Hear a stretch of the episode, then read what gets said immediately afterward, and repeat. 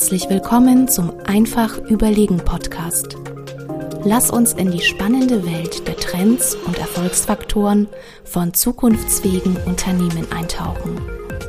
Und hier ist euer Gastgeber, Experte für Strategieentwicklung und digitaler Transformation von Familienunternehmen, Johannes Josnick. Hallo und herzlich willkommen zur nächsten Folge des Einfach Überlegen Podcast. Heute mit dabei meine Kollegin Kim Verbakel. Kim kennt viele Familienunternehmen von innen heraus, hat auch viele Krisensituationen schon miterlebt. Kim, hallo. Hallo Johannes. Ja, und heute haben wir tatsächlich ein ganz, ganz spannendes Thema mit dabei. Denn lasst uns heute einfach mal überlegen, was wäre, wenn Unternehmen in eine wirkliche Krise kommen und der Panikmodus ausbricht. Heute redet ja jeder von, ja, wir haben eine Krise um uns herum und viele Unternehmen haben eine schwere Situation. Aber wenn in einem Unternehmen wirklich mal eine Krise ausbricht, also sei es irgendetwas völlig Unvorhergesehenes, ein Imageschaden droht, die Produktion fällt aus, die Lieferketten brechen voll zusammen und man überhaupt nicht mehr weiß, wo hinten und vorne ähm, ist und der Panikmodus wirklich überhand nimmt. Was kann man dann tun? Je früher ein Unternehmen die ersten Anzeichen der Krise erkennt, desto mehr Zeit und Handlungsspielraum haben sie auch mit den richtigen Maßnahmen gegenzusteuern. Und das ist ein ganz wichtiger Punkt. Aus diesem Grund empfehle ich, ein kompaktes Kennzahlensystem einzurichten, das als Art Krisenradar fungiert. Ähm, denn in vielen Unternehmen wird den eigenen Kennzahlen viel zu wenig Aufmerksamkeit und Beachtung geschenkt. Das heißt, ein der entscheidende Punkt ist, naja, die beste Krisenintervention ist, dass die Krise gar nicht erst entsteht. Und ein gutes Kennzahlensystem kann helfen, dass die Krise gar nicht entsteht. Ja, wahnsinnig wichtig. Das heißt, äh, dass man frühzeitig alarmiert wird auch, oder das Unternehmen frühzeitig alarmiert wird, beispielsweise durch bestimmte Kennzahlen wie die Umsätze gehen zurück, die Auslastung der Produktion nimmt ab, schon lange wurden keine innovativen Produkte mehr hergestellt und auf den Markt gebracht. Äh, Neukunden werden kaum noch gewonnen oder langjährige Kunden gehen, gehen weg, gehen zum Wettbewerb, die Mitarbeiterfluktuation steigt. All das wären Beispiele solcher Indikatoren. Das sind jetzt natürlich Beispiele für, ich sag mal, Ergebniskrisen. Es kann natürlich auch ganz andere Themen kommen. Also ich hatte es jetzt bei einem Kunden, äh, wo plötzlich die gesamte Marketing-Story zusammengefallen ist, weil rauskam, dass da eine nicht ganz wahre Behauptung da war, die keiner böswillig gemacht hat und wo plötzlich genau von der Seite her was passiert. Das lässt sich natürlich schwer in ein Kennzahlensystem ähm, gießen, aber am Ende des Tages geht es ja darum, was wir in Kennzahlen abbilden können, wo wir das Risiko minimieren können, dass wir in eine Krise kommen. Ja, das sollte man sicherlich in so ein Kennzahlensystem mal mit reinnehmen. Ich habe da auch die Erfahrung gemacht, ähm, dass tatsächlich jedes Unternehmen in eine Krise geraten kann, auch teilweise sehr, sehr schnell. Und deswegen ist es ja in der Unternehmensführung auch extremst wichtig, genau die Signale zu erkennen und auch richtig zu deuten. Wie siehst denn du das Ganze, Kim? Ähm, wie lässt sich das dann deiner, aus deiner Sicht her angehen, wenn man hier eben irgendetwas erkennt? Für mich stehen an erster Stelle die Sofortmaßnahmen, also alle kurzfristig wirksamen Maßnahmen. Denn Unternehmen müssen sofort auf die Herausforderungen reagieren, die die Krise an sich stellt. Beispielsweise an die Liquidität, an die Mitarbeitenden, an die Lieferfähigkeit, an das Kundenmanagement, Produktionskapazitäten oder sonstige äh, Aspekte des Unternehmens. Das heißt, diese Maßnahmen haben wirklich höchste Priorität, denn sie sichern kurzfristig die Existenz, also das Überleben des Unternehmens. Und es müssen ja nicht immer, ähm, ich sage mal, ganz schlimme Sachen sein, in Anführungsstrichen schlimm. Ich hatte es jetzt bei einem Kunden, der hat plötzlich die Bank einen Zwischenkredit, diesen Kredit gab es die letzten 20 Jahre immer, ganz plötzlich nicht mehr bewilligt. Eigentlich ohne wirklichen Grund, sodass sie kurzfristig absolute Liquiditätskrise hatten. Also das sind ja auch so Themen, ähm, die damit sind. Aber am Ende des Tages und in der Praxis ist es ja so, dass dann die Entscheidungen wirklich zu treffen, also man muss ja irgendetwas entscheiden, wenn man da was sieht, meistens gar nicht so leicht ist. Das habe ich auch so erlebt, denn diese Entscheidungen sind mit Risiken verbunden, sie können zu Konflikten führen. Unternehmen brauchen also viel, viel Mut äh, für ein gutes Krisenmanagement und sie müssen in der Lage sein und es auch wollen, ehrlich und offen zu kommunizieren. Wie können sich da Unternehmen aus deiner Sicht am besten vorbereiten? Je nach Größe des Unternehmens ist ein Krisenstab, glaube ich, zweckmäßig, klingt vielleicht ein bisschen abgehoben. Man kann es sicherlich auch Taskforce nennen, was viele zu Corona-Zeiten hatten. Wichtig ist jedenfalls, dass Unternehmen die richtigen Leute auswählen für eine solche Aufgabe. Das sind Leute, die ein großes Vertrauen genießen innerhalb der Organisation und auch in der Lage sind, in einer schwierigen Situation die richtigen Entscheidungen zu treffen, fachlich kompetent. Das ist für mich auch ein sehr wichtiges Signal an die Mitarbeitenden. So ein Krisenstab kann auch helfen, in der Krise für die Zukunft zu lernen. Also auch das ist eine Aufgabe, die so eine Taskforce erfüllen kann.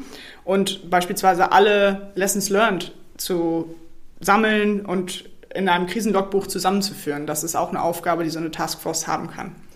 Ja, für mich geht es ja noch eine Runde weiter. Am Ende des Tages sorgt ja so eine Krise immer für, ja, ich sag mal, viel Unsicherheit, für eine Verschlechterung des Betriebsklimas. Die Leute fühlen sich teilweise unter Druck gesetzt, wissen nicht, wie es weitergeht. Ähm, und am Ende des Tages kann man aber da auch ganz viel lernen und so schauen, wie man ein resilientes Unternehmen aufbauen kann. Weil ein Unternehmen muss in der Lage sein, auch mit Krisensituationen umgehen zu können. Da sollte man auch genau hinhören und genau hinsehen, ähm, wie man es quasi auch wieder schafft, Mitarbeiter dann wieder zu motivieren, mitzunehmen, auch diese Angst zu nehmen, sodass man eben nicht in einer Schockstarre ist, nicht seinen, äh, seinen Hals in, nur seinen Kopf in Sand steckt, sondern dass man weitermacht, gerade jetzt Entscheidungen trifft, ja, und eben diese Sorgen und Ängste, die dann da sind, auch wieder nimmt um handlungsfähig zu bleiben. Ja, ich habe in der Praxis auch erlebt, dass Unternehmen in schwierigen Situationen besonders auf diejenigen Führungskräfte und Mitarbeitenden setzen sollen, die, denen es schon vor der Krise gelungen ist, offen und ehrlich mit ihren Mitarbeitenden umzugehen. Das hat sich immer wieder erwiesen, dass diese Leute auch in der Krise vieles bewirken können. Wenngleich Krisenkommunikation an sich die zentrale Aufgabe der Unternehmensleitung ist. Das heißt, die Unternehmensleitung muss aus meiner Sicht deutlich machen, wir haben das Problem erkannt, wir wissen genau, was zu tun ist und wir kümmern uns auch persönlich darum. Also schönreden und schweigen bringt in dieser Situation nichts, sondern äh, verschlimmert die Situation meines Erachtens eher noch. Naja, und das zeigt wieder ganz schön, wie entscheidend und wie wichtig es ist, eine starke Führungsmannschaft auch zu haben. Also, dass, dass wir gerade in solchen Situationen Leute haben, auf die wir uns verlassen können. Auf der anderen Seite ist aber auch noch das Thema ähm, Krisenkommunikation so ein Thema, dass man dann nochmal Orientierung und Sicherheit schafft. Da kommen auch wieder die Führungskräfte ins Spiel, denn die müssen natürlich überlegen, wie kommuniziere ich denn das Ganze? Wie bringe ich denn diese Maßnahmen in mein Team und wie sorge ich denn dafür, dass ich die Leute auch entsprechend mitnehme, damit sie in dieser schwierigen Situation ja auch weiter alles geben ähm, und motiviert sind und vielleicht auch über sich hinauswachsen, damit es dem Unternehmen dann eben wieder besser geht. Für mich ist wahnsinnig wichtig, dass die Meinungsbildung im Unternehmen nicht ausschließlich dem Flurfunk überlassen wird, denn ähm, dann kann man die Inhalte der Kommunikation nicht steuern und dann, dann nehmen Verunsicherungen und Ängste im Unternehmen sogar noch zu. Ich glaube, es ist wichtig, da vorzubeugen und wirklich gezielt, offen und ehrlich zu kommunizieren. Aber geht es am Ende des Tages nicht genau um eine Sache? Ist mein Arbeitsplatz sicher oder nicht? Ja, das ist eine zentrale Frage, glaube ich, die, die sich viele Mitarbeiter stellen. Unternehmen brauchen definitiv schnell einen Maßnahmenkatalog. Dann zeigt sich, ob Arbeitsplätze auch abgebaut werden müssen und wer konkret davon betroffen ist. Auch hier sollte die Geschäftsführung klar kommunizieren, meines Erachtens, weil man damit verhindert, dass sich die Unsicherheit auch auf andere Mitarbeitende überträgt. Natürlich muss man sich auch die Frage stellen, im weiteren Verlauf der Krise, wenn die Geschäftsführung selbst mehr Klarheit über die Situation hat, dass auch andere wichtige Interessengruppen informiert werden müssen. Das ist dann der nächste Schritt für mich. Welche das dann im Einzelnen sind, hängt von, von der Größe des Unternehmens ab. Jede Krise ist zumindest auch ja, für die lokale Presse ein Thema, würde ich sagen. Das ist nicht zu unterschätzen, denn die Medien können einen großen Einfluss haben und auch eine Krise so oder so darstellen nach außen hin. Und was sich auch gezeigt hat, das ist so die, die Praxiserfahrung, die wir haben. Ja, ganz häufig ist es auch gut, dann mit möglichst vielen Kunden zu sprechen, die auch zu involvieren, die mit ans Board zu nehmen, Verständnis ähm, aufzubauen und einfach den Kunden auch die Möglichkeit zu geben, zu verstehen, was denn da gerade passiert. Und dann kann man auch vom Kunden lernen, wenn man einfach aufmerksam zuhört, dann kriegt man ja auch ein Gefühl, wie geht man mit dieser Krise um, ähm, was macht man gerade gut, was macht man vielleicht nicht so gut und kann dann eben auch ja sogar die Kundenbeziehung nochmal stärken aus diesem ganzen Bereich. Das ist dann auch der Punkt, wie wir es schaffen können, dass eben Lieferanten oder Kunden, dass die wirkliche Partner sind in so einem Fall. Siehst du denn noch andere interne Maßnahmen?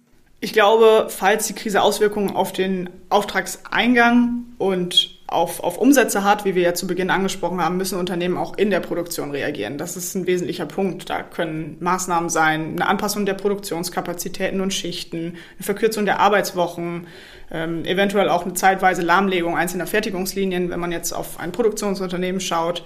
Definitiv müssen auch harte Entscheidungen getroffen werden, wenn es zur Rettung des Unternehmens notwendig ist. Ich glaube, das ist ein ganz zentraler Punkt. Außerdem ist, glaube ich, wichtig, dass Unternehmen für alle wesentlichen Lieferketten nochmal prüfen, welche Entwicklungen können eintreten im Verlauf der Krise. Das heißt, der Einkauf sollte oder könnte mit den wesentlichen Lieferanten sprechen. Das ist ein, ein, guter Punkt, glaube ich, um hier auch zu zeigen, wir sind Partner. Auftragsgrößen, Liefertermine und Konditionen sollten nachverhandelt werden und eben alternative Beschaffungsoptionen, wenn man jetzt auf den Einkauf schaut, können auch nochmal geprüft werden. Das sind ja jetzt alles, wenn man so drauf guckt, ich sage mal operative Sofortmaßnahmen, die die kurzfristige ähm, Handlungsfähigkeit irgendwie hinstellen. Gibt es da noch Tipps, was so mittel- und langfristig angestoßen werden kann? Also fest steht für mich, dass Unternehmen nicht nur überleben wollen, sondern eben auch nach der Krise langfristig äh, und weiterhin erfolgreich sein. Das bedeutet für mich, dass Unternehmen auch in Krisenzeiten weiterhin an ihrer mittel- und langfristigen Strategie arbeiten sollten, zuzüglich zu den Sofortmaßnahmen. Und das ist wahnsinnig wichtig für die Motivation und auch für das Vertrauen der Mitarbeitenden am Ende.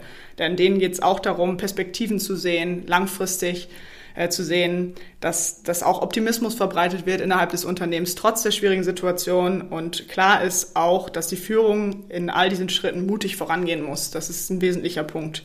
Sie muss Orientierung geben, ähm, auch wenn sie selbst die Situation noch nicht voll erfasst hat und auch eine gewisse Unsicherheit verspürt. Aber dieses, diese Vermittlung der Sicherheit ist für alle Beteiligten wahnsinnig wichtig und auch die Mitarbeitenden werden das aus meiner Sicht honorieren. Ich finde, es klingt jetzt so einfach, wenn man das so, ähm, so hört. Aber in der Praxis erleben wir ganz häufig, dass diese Kombination aus Gegenwartsfähigkeit, also operative Sofortmaßnahmen und Zukunftsfähigkeit, also strategische Perspektive, dass die in so einer Krisensituation wahnsinnig schwer ist.